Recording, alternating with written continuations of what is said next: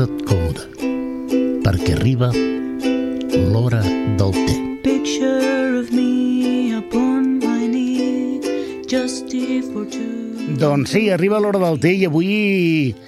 Avui juguem a casa i explicaré per què. Avui tenim un convidat, eh, sempre dic el mateix, eh, un convidat molt especial, però en aquest cas és que és molt especial. I dic que juguem a casa perquè aquest home, perquè és un home, ha estat treballant i col·laborant i participant no només de Ripollet Ràdio, que també, i parlarem d'això, sinó del món de la ràdio. Avui, a l'hora del té, s'omple d'orgull i satisfacció perquè tenim ni més ni menys que el Xavi Casas. Xavi, bona tarda. Hola, bona tarda. Què tal? Bueno, bé, això de que m'omple d'orgull i satisfacció, Sí. no sé a quants llocs ho he sentit més. Bueno, mira, no és original. No? Me llena d'orgull i satisfacció, sí, El molt que bé. segurament t'hauran preguntat també, i és la primera pregunta d'aquest programa, Molt bé. és té o cafè? Mm, Ah, és, és, és que és complicat. Vale, bé. Cafè, cafè perquè encara no me l'he fotut i, i jo crec que em fa falta. Un prendre cafè. un cafè, sí. en, en quins moments prens cafè i, i en altres té, no? Penso una mica de tot. No, vull dir, el cafè me'l prenc perquè és el que em, em treu la son. Mhm. El té ja he averiguat jo que no em treu la son, però el cafè sí. I a mi el que m'està fent falta ara és un cafè. Bueno, doncs ho farem, ho farem. Eh? Xavi, d'on vas néixer, tu? Eh, vaig néixer a Barcelona a l'any 1973. Caram, Sí, ja fa molts anys. que va, Molts. no tants, no tants. No, bo, i tant, ja et dic jo que sí. Però tu tens molta vinculació a Lleida, no? Sí. Com és sí. això? Explica. Eh, perquè els meus pares són d'allà dalt, eren d'allà dalt. Mm. De fet, ja no els tinc amb mi, Uh -huh. però eh, la meva vinculació... Eres un huerfanito, com jo. Bueno, eh, Podrem digo- fer pel·lícules de Dickens, de plorar per, pels... Eh, És verdad. No, però a mi és que no em ve de gust. Ja, dir, ja, ja, i ja. t'ho dic molt en sèrio. Ja, ja. No vaig plorar quan es va morir i no penso plorar ara, que ja fa No, temps home, que no, s'ha faig... mort. no, no, és una entrevista per plorar, eh? Ja, ja, ja. Bueno, o, o sí, no sé, ja veurem. Si vols donar-li un caliu dramàtic i... I, i, i dius que vas néixer a Barcelona, Sí, tot i que el teu entorn era de Lleida, sí. que es nota, una mica retira de pagès. Quan arribes a Ripollet? A Ripollet, Mm. a l'any. Eh, Sí, en quines circumstàncies? En quin pues mira, context? amb dos anyets. Meus pares van decidir venir a viure a Cerdanyola, Mhm. vale? al barri de Frontera. De Frontera. A Pontvell, a Tiana Pontvell. a Tiana Pontvell. I, I jo vaig mm, venir aquí, bueno, no aquí a Ripollet, però sí Cerdanyola-Ripollet, per així dir-ho, o Ripollet-Cerdanyola, als dos anys d'edat. Mhm. O sigui, la teva família desembarca a, a, a Ripollet-Cerdanyola, per dir-ho manera. Mm. bueno, a Ripollet, el que passa que vivíeu a la barriada, a una barriada de Ripollet que es diu Cerdanyola, no? Sí, sí, bueno. Eh, Ho, po- ho podíem veure de, de moltes maneres, i, i això que em dius és que m'ho han dit tants cops, de tantes maneres, i regirar, i regirar. És igual. Jo vaig néixer a un barri de frontera, Molt bé. vale? Doncs, d'alguna manera, eh, la broma de Ripollet-Cerdanyola Sí. entre el Xavi i jo, doncs, eh, estarà sempre i, i, que, i que duri molts anys. Molt bé. A veure, tu vas anar aleshores a les escoles d'aquí, de, de Ripollet i Cerdanyola, no? La teva formació escolar va ser aquesta. No. On vas No. anar a l'escola?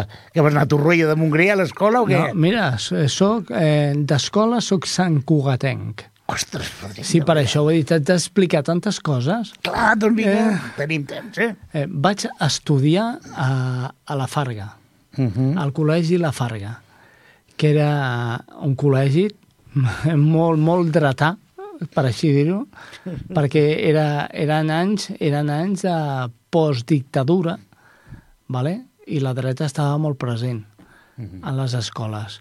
I em va tocar viure aquest. Molt bé. I acabes la formació bàsica Mm -hmm. i decideixes... Eh, eh, fas algun tipus de formació específica? Mira, mm, T'explicaré. Aquesta suposo que Sabadell o Terrassa o... No, no, no, no, Ah, no? no, no. A Sant Cugat. Tu deixa'm, deixa'm. Vinga, vinga. Ja veuràs que a poc a poc anirà sortint. Falti, falti, falti. falti. Eh, a veure, jo vaig estudiar l'EGB, Mhm. vale? que, ara, que ara no us direu què és perquè no me'n recordo exactament. Però Doncs jo ensenyanza tampoc, bàsica... Sí. Va, jo què sé. Sí. Ensenyanza bàsica era EGB Mhm. durant uns anys concrets. Set, Encara seria la primària. la primària, efectivament. I després de la primària me'n vaig anar a fer BUP. Que seria ara la secundària batxillerat. Sí. Ah, efectivament. A fer BUP i vaig fer COU, que seria... Pff, ara no n'hi ha com. No hi ha COU, no hi ha... No. Sí, el quart de, del quart de l'ESO seria. El quart de l'ESO, O sí. el batxillerat. Bueno, no ho sé, tio. Jo què sé. És el batxillerat. Jo només estic a la ràdio per fer preguntes, no? Bueno, el batxillerat. Eh? Sí, sí, el batxillerat, sí. I, I quan Que estava seria al el final... curs preuniversitari. Ah, efectivament. Que abans es deia preu. Ah, sí. Preuniversitari. El pre El. COU seria curs d'orientació universitària Mhm. i ara es diu vete tu a saber què. Eh, va. Molt bé. I vas fer el batxillerat o la COU o el que sigui? Vaig a fer eh, COU a Sant Cugat, al, a la Farga. Vull dir que em vaig tirar 11 anys estudiant al punyetero col·legi aquest. vale?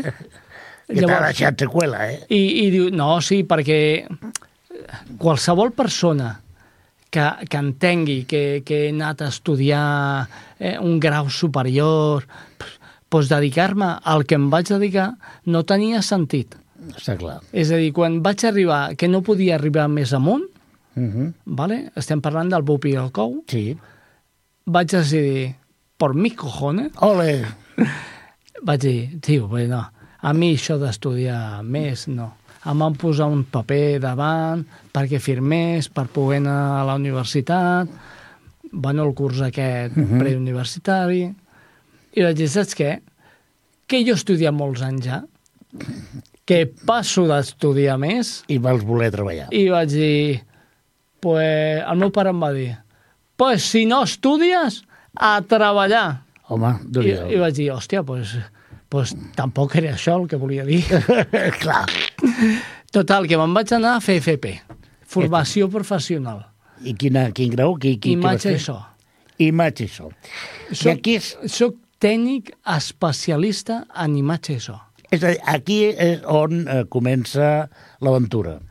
Aquí és on comença el Xavi Casas, que la majoria de nosaltres coneix, el Xavi Casas, que es diu especialista en imatge i so. A veure, a veure, estem parlant... Eh, quan vas fer l'FP? Als anys... Eh, finals dels 80? Hòstia, Albert, jo no estic per recordar moltes coses. Finals dels 80, més o menys.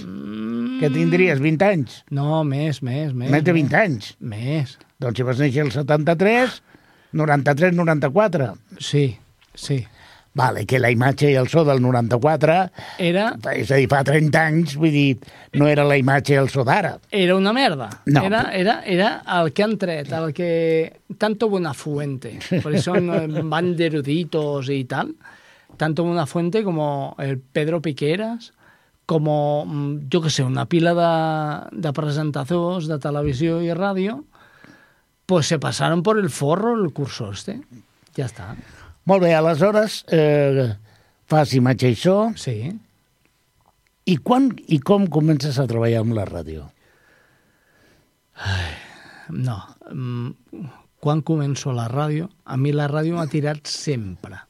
Sempre, de ben petit. Abans de fer FP i abans de fer inclús l'EGB, en moments de l'EGB, finals ja, dels cursos d'EGB, vaig dir, no, Xavi, tio, que tu mola la ràdio, tio. I si et mola la ràdio, t'has de buscar la vida. Estaries d'acord amb mi, doncs, que la ràdio és com una mena de malaltia contagiosa És un e cuquet. incurable, a més a més. És un cuquet. Eh que sí? Molt cabron, però és un cuquet. I mira que és un mitjà que ha estat sempre jutjat i que s'ha dit que s'havia acabat i que moriria i que tot el que apareix mata la ràdio. Ja, Però la tia aguanta clar. com una jabata. És que, de fet, és, és, abans de la tele ha estat sempre a la ràdio. Uh -huh. I si t'hi fixes, quan personatges, presentadors de televisió, quan es retiren, no se'n van a morir, no. Se'n van un altre cop a la ràdio Sí. perquè és el que havien conegut veritat. principis. És veritat. Bé, i a quina emissora comences a fer els teus pinitos com a tècnic o locutor? Com a tècnic de so. Com... Soc imatxissó, te'n recordes, no? Ah, és veritat, sí. Tècnic. No, no, és que em costa sentar-ho, però bueno... Vaig fer de tècnic de, de, de so a l'emissora municipal de Cerdanyola. Però ja hi vas estar un munt de temps, no? Antena directa. Antena Que recordi jo. Sí, sí, senyor. Ta, ta, ta, Que aquell temps me'n recordo jo que hi havia antena directa o Cerdanyola Ràdio, Mhm. Onda Cero... Onda Cero amb la Imagei. Sí, sí, sí. sí. Jo, jo vaig començar la ràdio amb, on, amb, amb, amb Onda 1, amb la, amb la M. Ah, Sí, veus? sí. Fent, un, fent un programa que després he tingut la possibilitat de fer-ho aquí també. Ah. Que és la Tot Jazz, que Sí. se llama A Todo Jazz. Ah, Amb la Imna Hey de, de tècnica, bueno, en fi, tota una moguda. I comences a, a Cerdanyola, sí, a Cerdanyola, directa. perquè és, que és el que més em queia a prop de casa. Jo he viscut, com he dit abans, tota la vida al barri de Frontera. I de l'Ateneu a, a allà al barri de Frontera, és a dir, la carretera de Barcelona, vale? hi havia els minuts claus per anar a la ràdio. Però jo que sé, tenia 10 minuts, doncs 10 minuts. Mhm. És a dir, tu comences a la part tècnica dintre de la peixera. Sí, Per cert, si em permets, sí, permeto. eh, et saludaré el que veritablement és un tècnic d'imatge, això que és el Jordi Puy, Ah. que el tenim eh, doncs controlar-ho tot. Eh? I... Ell, ell sí que ha fet estudis No, no, ell, ell, ell és de això, veritat. eh? Ell és de Ell, veritat. Ell no, ell no és un tècnic de discoteca per... Ah. No, és que jo treballo a la ràdio, saps? No, aquest tio... Aquest tio treballa de veritat. Bé, doncs, eh, com deia, tu estàs a la peixera, Mhm. fent de tècnic, que Sí. és una feina molt xula, Mhm. i, però arriba un moment, Xavi, que surts de la peixera, com sortir de l'armari, no? Mhm. I, I et poses a l'altra banda, és a dir, eh, et poses un micro davant Mhm. i comences a fer ràdio com a locutor, no tant com a tècnic. Eh, eh, Quin és aquest moment? Saps la satisfacció eh, de poder dir això que estàs fent tu i que jo t'estic controlant amb els mandos de la ràdio, això ho puc fer jo. I que tu diràs, buah, xulito. No, bueno, no. pues ahí estamos. I, I arrel d'això em vaig dedicar més a la, a la locució, Mhm. vale? organitzar programes, fer, fer events, eh, no sé, És a dir, decideixes posar-te a l'altre costat sí, i t'agrada. perfecte, m'encanta. No? De fet, estic aquí, m'encanta. Te'n recordes el primer programa que vas estar com a locutor? El primer que vaig estar com a locutor a, Sa a Cerdanyola, sí, a Cerdanyola Ràdio, Sí. antiga antena directa, Sí. sí, jo feia un programa que es deia Onda Top. Música. Onda Top. Música, música dels 80, dels 90, eh, principis del 2000. És a dir, vas començar amb la radiofórmula. Sí, manera, sí, no? sí, sobretot Ràdio Fórmula. I t'a- t'agrada això? M'encantava. De fet, mm, Però de, volia. de fet el teu tarannà professional Sí, com a locutor sí. i com a director de programes Mm abandona en un moment donat la radiofórmula Sí. que alguns podrien pensar una, un estil menor i res eh, més equivocat que això és un, molt complicat. Ah. La radiofórmula és complicat fer-ho bé, Mm caure en el cantarel aquesta ara dels nord-americans. Sí. Ho fan molts, però fer-ho bé és molt complicat. Però tot i així, en un moment donat, deixes eh, la radiofórmula i et dediques a un altre tipus de programa. I en concret vull que parlem d'un programa que es va fer des d'aquesta casa, però amb col·laboració de, amb moltes més emissores, Mm que es tracta ni més ni menys que Espai Vital, Espai vital. i sí. vull que m'expliquis d'alguna manera com sorgeix la idea de fer Espai Vital, perquè eh, vull dir, ara, ara que el coneixem, el programa, Mm -hmm. i alguns eh, no només el coneixem, sinó que l'estudiem i l'admirem, però al, al partir de zero, com va néixer la idea d'Espai Vital? A veure, la idea eh, no ha ser ni més ni menys eh, que el problema. Jo, jo tinc una discapacitat. Sí, d'això parlarem ara també. Val? Llavors, a través d'aquesta discapacitat, jo vaig pensar, Xavi, tu tens tots els mitjans que la gent no té, mm, perquè tu ets mm, especial potser per això, per aquest tema, i jo volia fer coses per la gent que tenia la meva malaltia. Mhm. Vale? I, quina, I quina és la millor manera de fer una cosa que la senti tothom i, i que tothom es faci seu a aquell programa? Molt bé. Anem a fer un repàs, d'acord? És un home que neix a Barcelona, que cau en un barri de frontera, m'agrada el terme, Vale. que estudia a Sant Cugat, d'aquí li ve el ramalazo pijo que té, que a més a més en un moment donat decideix fer eh, imatge i so, que treballa a la ràdio, Mm. i arriba un moment, Xavi, Sí. que, com es diu en termes científics, debuta la teva malaltia. Ah, La teva malaltia, que com gairebé tothom sap, i si no, aquí estem per uh, reivindicar-ho, és l'esclerosi múltiple. sí, senyor. Sé que no és agradable, però tu ho treballes molt bé i crec que, a més, és bo que ho diguem. Com te n'adones, com debuta l'esclerosi amb el Xavi Casas? Pues realment em, costa, em costa intentant recordar-me de- d'ella, no? Perquè la tinc una mica apartada. Viu amb mi, em, és la meva amiga, però la tinc quan menys parli d'ella millor, no? En cas de la ràdio, m'agrada, doncs parlem, sí. Sí, mira, un 25 de desembre, vale? a finals... No, a l'any 2000, Un 25 de desembre, un 25 de desembre. el dia de Nadal. Sí, senyor. Collons, Sí. perdó, eh? No, no passa res. No, no, home. Era un 25 de desembre, me'n recordo que vam anar a celebrar eh, el sopar de Nadal amb tots els de la ràdio. I quan vaig sortir d'aquest sopar m'havia fotut res, una miqueta de vi, res, ni mitja copa. I, i, i amb la mitja copa aquesta dic una, dos, alguna cosa m'està passant. Va començar per les cames que no, funcionaven, no funcionaven bé, poc a poc, a poc a poc, fins que al final eh, vaig anar a parar al metge per preocupar-me ja. Deia, home, no pot ser.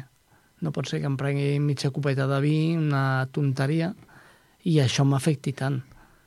I ho vaig mirar, i mirant, mirant, mirant, eh, doncs me la vaig trobar. Clar, per tu va ser dur, perquè és una malaltia... Eh, després parlarem de com afrontes Val. aquest repte, no? però evidentment et diuen escolti, vostè té esclerosi múltiple, no? Ja en un moment donat quedes així com parat, aturat, fins que te n'adones de l'envergadura, de la, la magnitud de la tragèdia. El teu entorn com va reaccionar? Perquè aleshores tenies parella ja? Estaves casat? Eh, no estava casat, però tenia... Bueno, la dona que tinc ara érem nòvios, érem nòvios. Uh -huh. Eh, eh, home, la meva dona va fotre un far de plorar, Lògic. Però im, immens, perquè ella es pensava... És que, clar, que no era...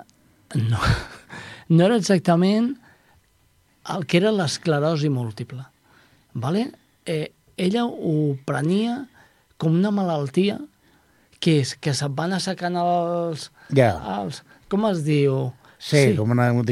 Sí, bueno, que, que, No, no, no. que no. te queda pajarito. Ay. vamos. que dejas de hablar, dejas de respirar, sí. dejas de cagar... Com la dejas- L d'alguna manera. Ah, la L, això. Es pensava que era L. Esclerosi lateral amiotròfica. Mhm. Clar, per el meu enunciat va ser mm, tinc esclerosi. I, clar, i el, els teus pares com s'ho van agafar? No para res. Però bé, A veure, Xavi, per molt que... Per molt que... No, no.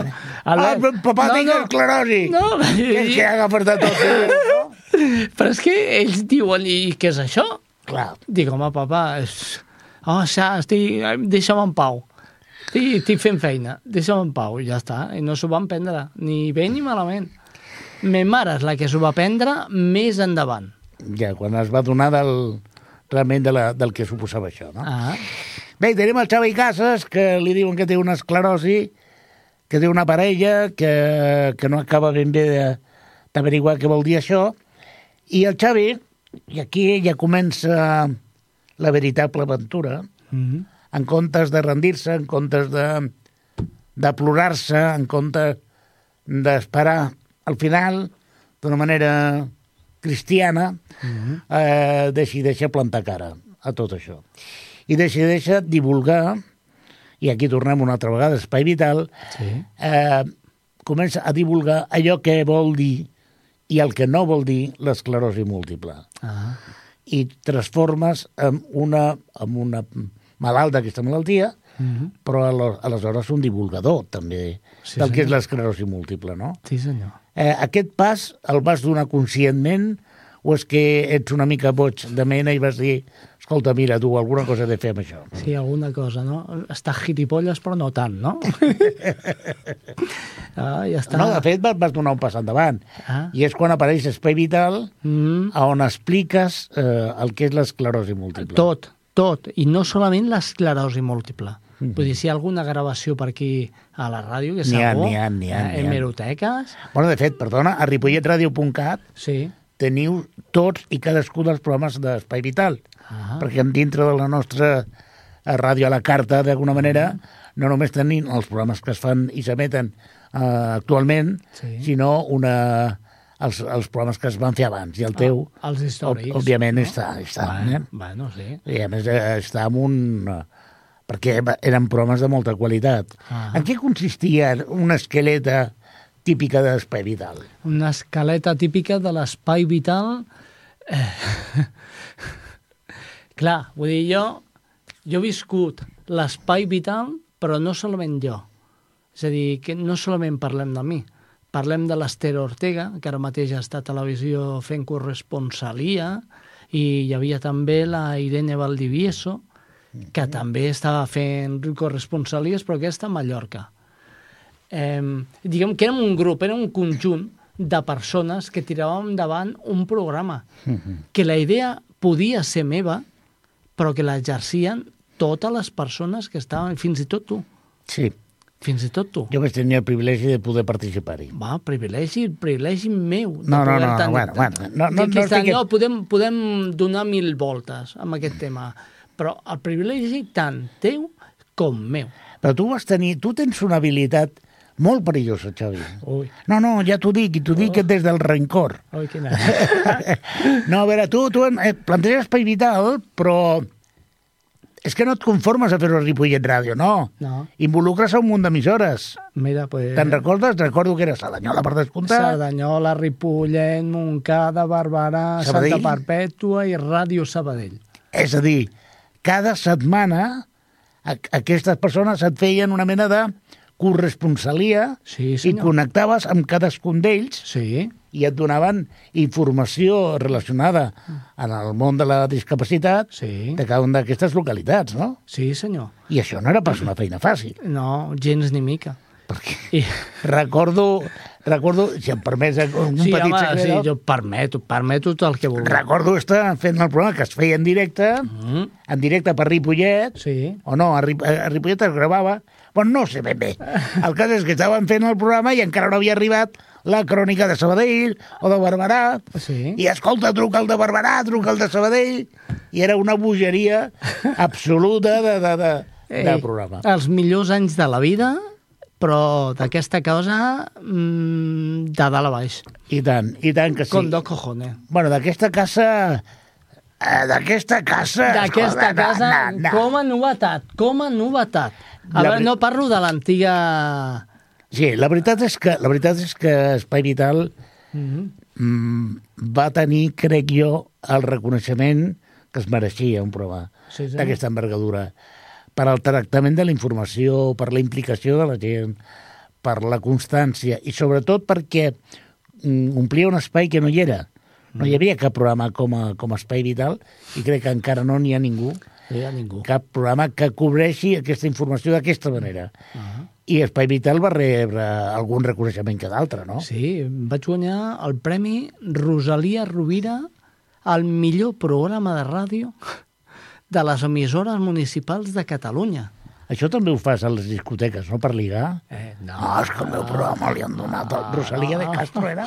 Com era? Rovira. Ah, Rovira, perdó, perdó. Rosalia Rovira. És, hòstia, és l'únic... ja t'ho explicaré fora de micro, però és un programa és un programa que no tothom aconsegueix. Uh -huh. I jo he tingut de contricants, vale? Sí, parlant de ràdio, sí, sí. contricants a, a, a la majoria de, de mequetrefe, no, de, de, del món de la ràdio, Uh -huh. però eh, periodisme. És a dir, jo no era periodista. Però tu eres un tècnic, un professional d'imatge, això. No, no, efectivament, efectivament. Llavors, la infinitat de periodistes que van passar per l'espai vital i cap ni un va tenir collons de guanyar mai un Rosalia Rovira, no? I Sí, això, sí. sí. quan, quan ho comento, em fa el cos. Eh, Ah, sí, sí. un tecnicucho de mierda, que era jo. No, ja, ja, ja, ara, eh, ja he notat que estàs una mica més grassonet Sí, i sí. pensava que era per altra cosa, però, no. però veig que no. No, no, no. I, i, i, I crec que, el que del que parlarem dintre d'una estona Encara més. encara et posarà més, Veus, veus? més gras. parlem, no? parlem, parlem. A veure, va haver-hi un moment en què vas deixar Espai Vital. Sí. Suposo que no va ser fàcil, no? No, no. No, perquè és com deixar de treballar. Quan deixes de treballar en un lloc, eh, costa moltíssim acceptar què és el que t'està passant. I t'has de reeducar i fer les coses eh, de nou. Tornar a aprendre tot allò que ja saps, però que ara no podies portar a terme. I tu que d'alguna manera, ho has dit abans, i, i els que et coneixem sabem que ho dius de debò, ets una persona que fugeix una mica de protagonismes, No, no, no. sobretot en Espai Vital sí que és cert que hi havia un munt de gent que treballava amb tu, Sí. però sí és cert que Espai Vital eres tu, de manera que quan vas eh, optar per marxar, Mm -hmm. tot i que un grup de persones van intentar, eh, i a més jo m'atreveria a dir que bons professionals, eh? Ah, van intentar doncs, eh, continuar mm. amb Espai Vital, sí. eh, sense Xavi Casas, Espai Vital era una altra cosa. Suposo que quan tu escoltaves el programa des de casa teva, com dient, ai, ai, que no, ai, no? Albert, jo plorava. M'ho crec, eh? Jo escoltava l'Espai Vital fet per una altra veu i tot i que no m'encaixava aquella veu per l'Espai Vital, però jo, jo plorava de, de dir, hòstia, tens a gent que està fent el que tu realment t'importa molt. vale? i que has hagut de deixar pues, per la circumstància eh, perquè la malaltia t'apreta de tal manera que has de deixar, has de deixar de fer coses. Mm -hmm. I clar, jo m'emocionava. Jo quan veia que eh, parlem de Jordi Jorba, parlem Sí, sí. de, de gent, gent Sí, molta gent que... que... periodistes que han passat per aquí i han portat al programa, eh, pues, clar, m'emocionava. Jo deia, hòstia, allò que vas crear tu ara fa no sé quants anys, es tira endavant i la gent té, vamos, té un recolzament 100%. Jo crec que, que, que en aquells moments, eh, al marge de eh, cobrir un espai radiofònic que potser mereixia més difusió, Mm -hmm. potser alguna emissora d'àmbit nacional, fins i tot, hauria d'haver escoltat el programa i dir, ei, Xavi, fem a l'Espai Vital a, a nivell gran, Ja. perquè tant la manera de fer-ho com el contingut mereixia aquest reconeixement, no? Però, clar, el Xavi es va transformar en un referent dintre del món de l'esclerosi múltiple, Mm -hmm. el Xavi Casas parla gairebé amb tothom perquè aquest senyor no té cap mena de vergonya i és un... Eh, truca totes les portes que pot i més Efectivament. i resulta que en el teu programa vas entrevistar a gent de tota mena, uh -huh. amb metges, eh, tècnics, amb, amb, amb malalts, amb professionals, i no, com deies tu, no només d'esclerosi, sinó de qualsevol altra mm, malaltia o circumstància relacionada uh -huh. en el món de la discapacitat, és veritat, no? Ah, Espai Vital et va ajudar a acceptar la teva discapacitat? no. Caram. Home, per què? Ahí te he jodido, ¿eh? No, no, no, no, no. Ja m'agrada això. No és que És m'ajudés. que amb tu és la ruleta russa, jo ho sabia. per això he dit abans que era Albert, especial. Albert, no és que m'ajudés a acceptar una malaltia que realment jo tenia i que ja havia acceptat. Mhm. No sé si m'explico. Vale? Jo aquesta malaltia la tenia acceptada. Jo em preocupava més el que pensés la meva muller vale? I, i el que pogués arribar a pensar la meva nena, que seria molt petita, tita, tita, petitona, vale? que, que cap altra cosa. Jo a la ràdio arriba un punt que dic, bueno, s'ha acabat, Xavi, ja està. Ja has fet tot el que has fet durant tots aquests anys, has triomfat el que has hagut de triomfar, i t'ho agrairan més o no, però ahí està. Falso, senyoria. Falso. Mientes com un Bueno, bellaco. vale. Perquè, clar, el que s'estigui escoltant i no conegui aquest home, eh, Ja. pot pensar, clar, es va donar tot, va, es va buidar mm. en l'espai vital Sí, i no li va quedar força per res més ja. i ja està. doncs no. No, Xavi, no, Vale. perquè sales de Guatemala para meterte en Guatepeor. Eh, com Man, sempre. clar, és a dir, aquest home, simultàniament a l'Espai Vital, a les primeres edicions, Sí. i no fa allò de mulla't per l'esclerosi, quatre samarretes i dos gorres. Se l'acudeix una bajanada, perquè és veritat, que és el fem monòlegs. Sí, senyor. Escolta, quina nit de borratxera vas dir bueno, deixo Espai Vidal perquè estic cansat i ara em ficaré a bombarder de Caldeu. Com neix el fem monòleg, Xavi? Home, jo sóc una persona que no, em- no em puc estar quieta. No, ja ho veiem, ja.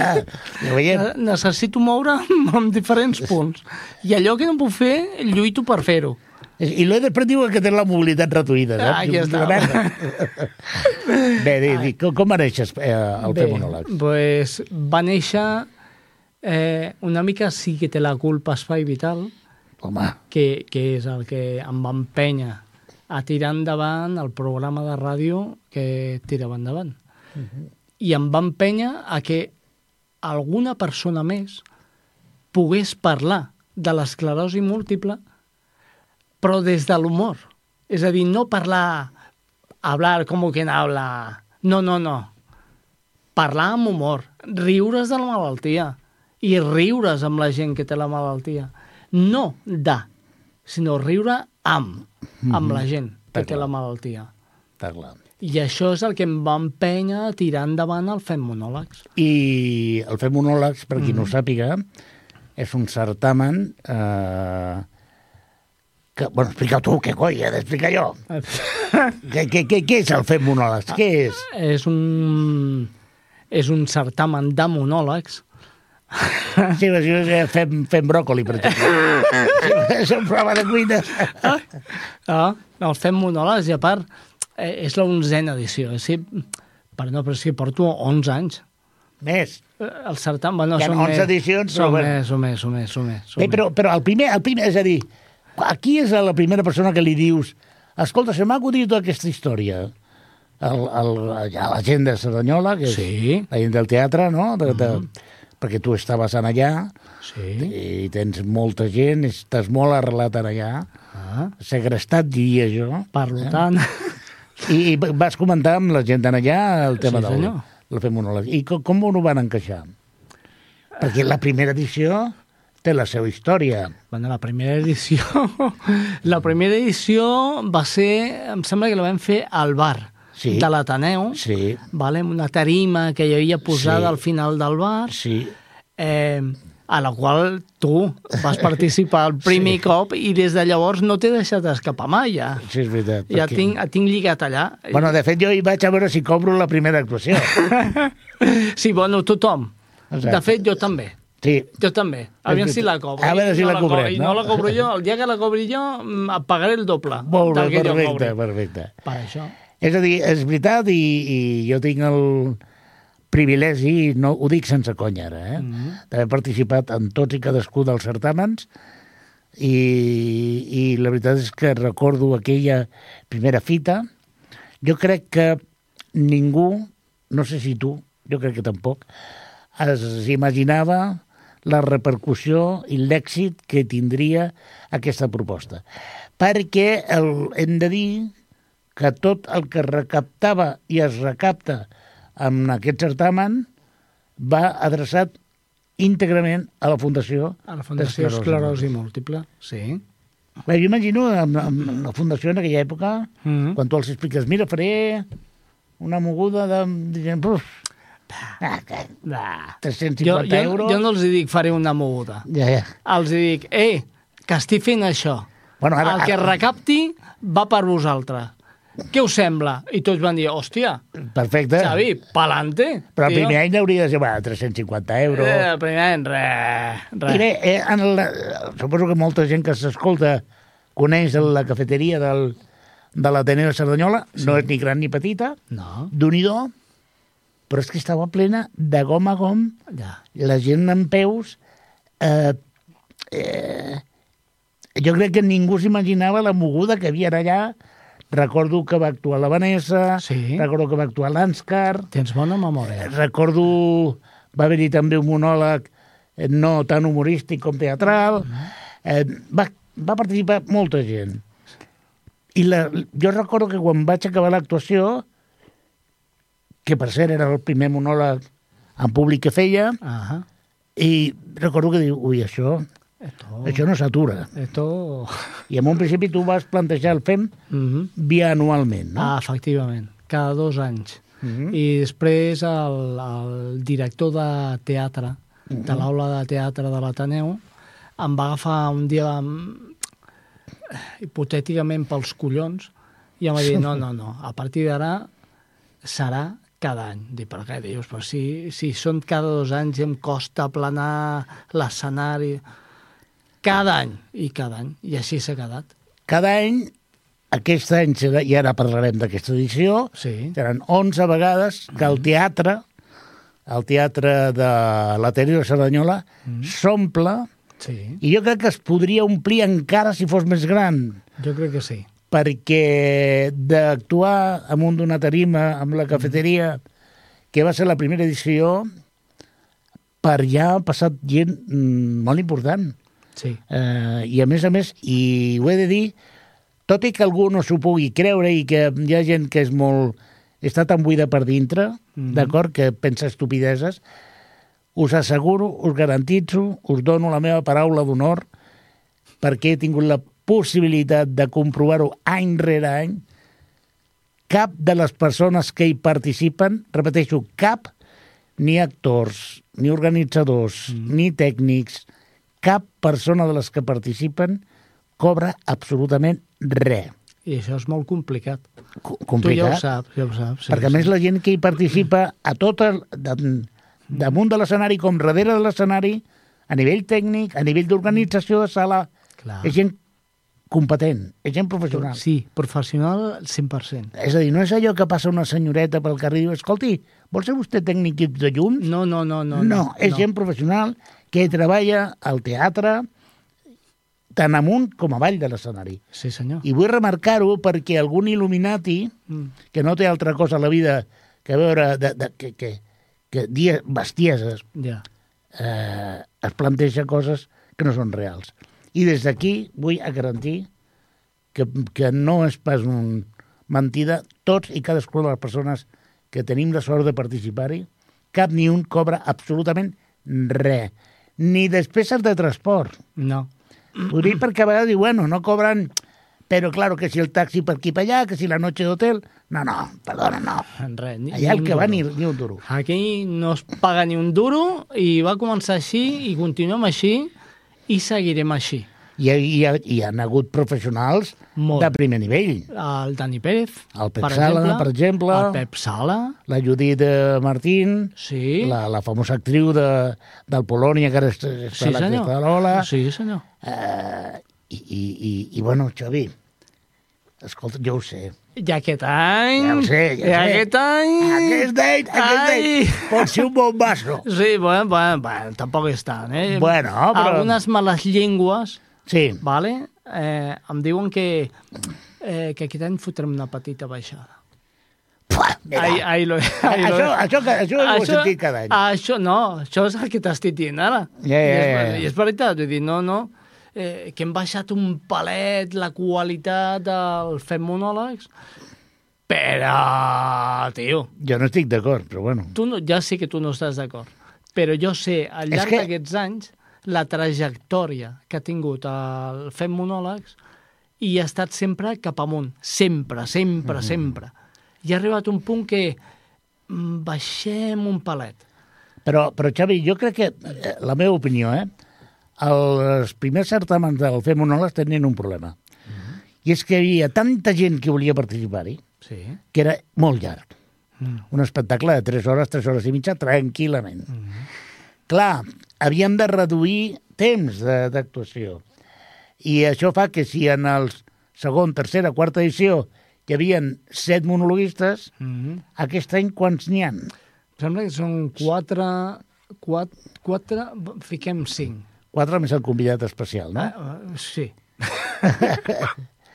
I no me'l trauràs. No, jo sí que saps qui és, però no m'ho Sí, trauràs. sí que ho sé, sí que ho sé. No m'ho trauràs. No, no, només diré que és una persona hipermega coneguda. Sí. Hipermega coneguda. I no donarem més pistes. I més, i més Amèrica Central que Per aquí. descomptat, per Aquí, descomptat. està- aquí el coneixen molt, però allà Encara més. De fet, hem hagut de... Ha pu... Pot venir aquest Mhm. convidat perquè ha pogut eh, manipular la seva agenda sí. per poder... perquè es passa molt de temps fora de... a a Latinoamèrica, Mhm. a Mèxic sobretot, on és realment regut com a com un artista de primer nivell. Però bé, Ah. no diguem res més. Ja està. Xavi, quan és aquest any el certamen? El dia 17 de febrer a les 7 de la tarda. 17 de, 17 de febrer. de febrer a les 7 de la tarda. I a més és dissabte, també. Sí, clar. Els que ens estiguin veient, eh, els del cartell eh, a pantalla, Sí. d'acord? Sí, sí, sí. Ahí sí. tenim el, el, el tema. Sí. Escolta, entrades. Com va, Entrades com va la cosa? a partir del 5 de febrer Uh -huh. a la botiga de, de l'Anscar. L'Anscar Tattoo Piercing. Pel qui no ho sàpiga, és al carrer Lluís Companys, número 10, de Cerdanyola. Val? I per què? Perquè a un certamen hi ha tantes coses, però tantes, tu abans ho deies, no? eh, implicava molta gent. Pues tota aquesta gent que implicava eh, s'ho treballen i treuen... Per això jo mai em, em don como el creador del Femonòlegs i és un tio de cojones. No, no. Jo sé que hi ha gent que treballa i ho fan de ple cor. Quantes localitats hi caben al, te, al teatre aproximadament? 400... eh, 459 localitats. A veure, què ve aquest any, t'ho dic? Vinga. En primer lloc, l'extraordinari, increïble, fantàstic, únic, I commensurable. incommensurable, eh, atractiu... Albert Cast. Ah, sí, sí, Gràcies, senyor. gràcies. Després també ve el... A l'Anscar vull fer una parada i fonda aquí. Vale, A l'Anscar és un, potser, dels millors professionals que té Catalunya. molt bé. És un extraordinari actor, Sí. és un extraordinari provocador de masses I un foradador de collons. i, sobretot, és una extraordinària persona. Ah, I ho diu una persona que sempre que té ocasió el petoneja vale. amunt i avall de l'escenari. Aquest any també. Vale. El Carlos del Pozo, Aquest és una estrella. qui no l'hagi escoltat mai, si plau que no s'ho perdi. Veniu perquè us ho passareu... Vamos, molt bé. I també tenim una dona, Sí. l'Alba, Ah, que també, d'un bueno. Com que bueno? Però, Bueno, sí, és una més. però escolta, Xavi, tu no pots vendre un espectacle aquí. Bueno, Però, no, però, que, home, però és que jo vull vendre més, ja. Albert, carinyo, però és que aquest any no tenim un presentadora. No. Tenim dos presentadores. dos presentadores, No, clar, és que clar. que són la Maite Fortuna I la, La Natalie Natalie de Geos de Gos, De Gos, de de, Gos. una actriu i model extraordinària, Ah. que per cert ha passat per l'hora del té. Ah, I a més a més, si tot això fou poc, tenim a Caulababa, una companyia que s'encarrega de l'animació, a l'Anscar, i a l'Isaac, eh, que també fa... És un, és un xaval. Bueno, són incorporacions. Bueno, Jo clar. cada any, cada any que, que es munta el certamen, mirem d'incorporar. Mhm. Incorporar, no treure. Incorporar i que, i que l'acollim bé com ha de ser acollit.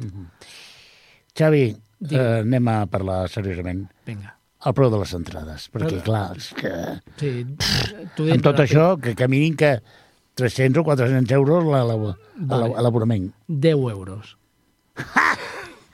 10 euros? 10 euros, però si no és res. Són dos pipa. con, con dos pipas te va al cine... A veure, la veritat és que el preu, eh, repeteixo, va íntegrament a la Fundació Sí, Esclerosi Múltiple, que a Tot. més a més la, la presidenta de la Fundació sí. cada any eh, li fem fer una cosa que no li agrada gens ni mica, que és parlar Bueno. damunt de l'escenari, l'ho passa molt malament. Entre tu i jo, entre tu i jo, ara que no ens sent Sí. ningú. Que se joda.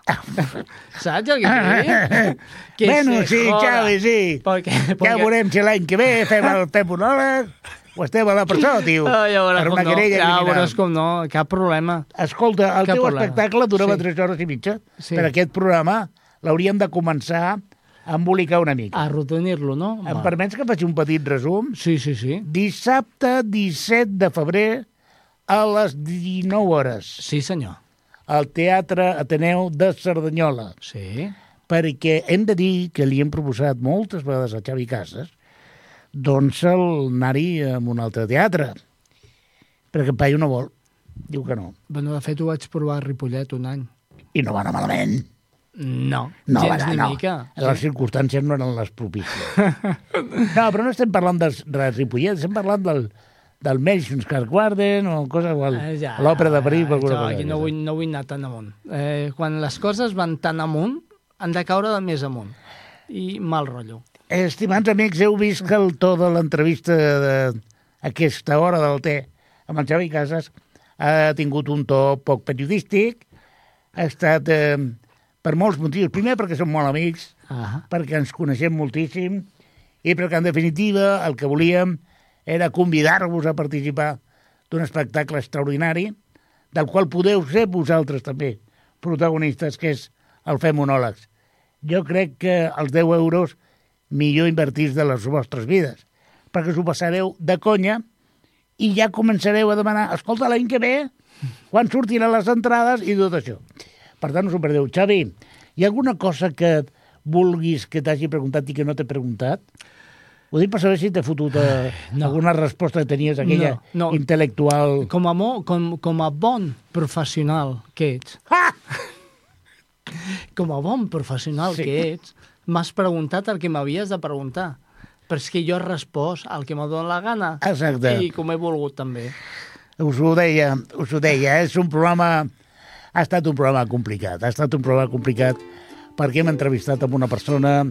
Complicada. Eh, com, no, complicada no, que coneix l'ofici, Ah, amb la qual la relació personal està per sobre de qualsevol altra cosa. Xavi, gràcies Mm. per acceptar la invitació de l'hora del té. gràcies a tu. Gràcies per fer la feina que fas No he faltaria. i ens veiem molt, molt, molt dia a dia perquè estem preparant aquest és l'onzè certamen, però ja estem pensant en el dotzer. Sí, Doncs, Xavi, res més. I a vosaltres, fidels eh, oients i espectadors, perquè això es veu també per al canal Ripollet TV, eh, doncs donar-vos les gràcies per ser-hi allà. Gràcies també al Jordi Puig, que eh, programes com aquest el fan treballar el doble, però cobra el mateix. Ah, amigo mío. Haberte que leído, és el haberte leído contrato. I res més, res més, deixar-vos eh, amb aquesta música de fons de, del Té Fotxú i esperant que us hagi agradat el programa i ens trobem una altra vegada a l'hora del té.